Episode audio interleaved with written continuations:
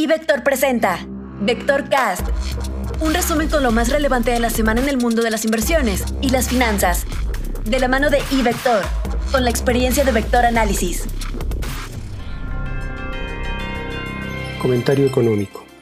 En la reunión de la semana pasada, el Fed dio el primer paso en la dirección de empezar a restringir su política monetaria.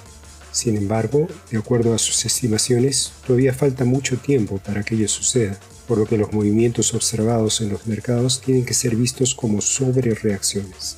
Tampoco se puede interpretar la acción del Fed como una señal de que se acabó la era del relajamiento monetario en México. Economía internacional. El Fed sorprendió a los mercados con un mensaje restrictivo, puesto que ajustó su expectativa inflacionaria al alza de 2.4% a 3.4%. Asimismo, predijo hasta dos incrementos en la tasa de referencia en el 2023. Finalmente, es probable que se anuncie el retiro gradual de las compras de bonos durante la junta de julio o a más tardar septiembre. Por su parte, China anunció que va a liberar parte de sus reservas de metales para empresas domésticas. Ambas noticias presionaron el precio de la materia prima a la baja después de haber surgido durante la primera mitad del año. Este miércoles, Market publicará los PMIs preliminares de Estados Unidos, la eurozona y Japón. Se anticipa que la actividad manufacturera crezca a un ritmo más moderado que en meses anteriores, mientras que los servicios, particularmente en la eurozona, avanzarán. El viernes, los mercados se enfocarán en los PCE subyacentes de mayo, que es la medida inflacionaria usada por el FED. Se espera observar un aumento de 0.6% mensual y 3.5% anual, en consonancia con las alzas registradas en el IPC de mayo. Por lo que se refiere a la economía mexicana, esta semana se darán a conocer indicadores muy relevantes. Primero, se publica la inflación de la primera mitad de junio, la cual esperamos relativamente alta. En su comparativo anual, es probable que se observe una desaceleración, pero esta únicamente obedecería a la base de comparación favorable de 2020. Será relevante conocer el comportamiento de los precios subyacentes a fin de anticipar las presiones futuras que podría enfrentar el índice de precios. Más adelante en la semana se publica la decisión de política monetaria de Banco de México, sobre la cual no esperamos cambios en la tasa de referencia. De este modo, la tasa objetivo se mantendría en 4%. El mercado estará atento al posicionamiento de los diferentes miembros de la Junta del Banco Central a fin de conocer sus preocupaciones y así poder anticipar el sentido de la votación que tendrán en las siguientes reuniones.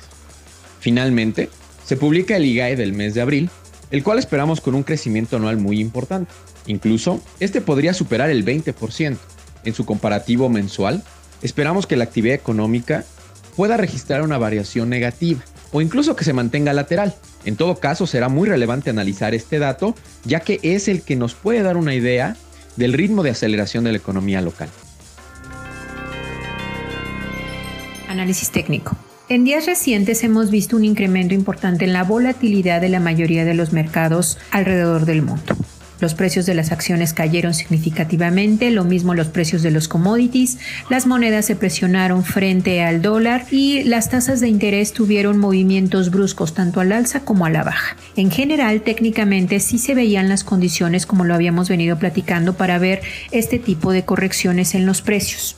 Lo que se percibe como probable hacia adelante es que la velocidad con la que se dieron estas correcciones es poco sostenible.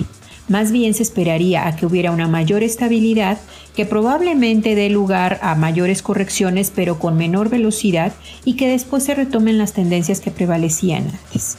Es decir, que después de todo este periodo de ajuste las acciones retomen su camino ascendente, que las tasas de interés estabilicen y que las monedas puedan recuperar un poco del terreno perdido frente al dólar, pero no a los niveles que se tenían previamente, sobre todo en lo que concierne a divisas. Tras seis semanas consecutivas de alzas, el índice Standard Poor's BMB IPC reportó la semana pasada la primera corrección semanal. En dicho periodo destacó el hecho de que la agencia calificadora Standard Poor's ratificó la calificación crediticia de México en triple manteniendo la perspectiva negativa. Esta semana en México y Estados Unidos la atención se concentrará en los datos de inflación, Por otro lado, no hay que perder de vista que los reportes del segundo trimestre de 2021 en Estados Unidos ya comenzaron, siendo que esta semana se esperan los datos de empresas como Darden Restaurants, Carnival, FedEx y Nike. Hay que tener en cuenta que el consenso de analistas de Bloomberg está esperando que los ingresos para el trimestre muestren un aumento de 19% en comparación anual, en tanto que las utilidades estarían aumentando cerca de 60% año a año informó para Vectorcast Rodolfo Navarrete, Arnes Severens, Luis Adrián Muñiz, Georgina Muñiz y Marcela Muñoz, quienes forman parte de nuestro equipo de Vector Análisis.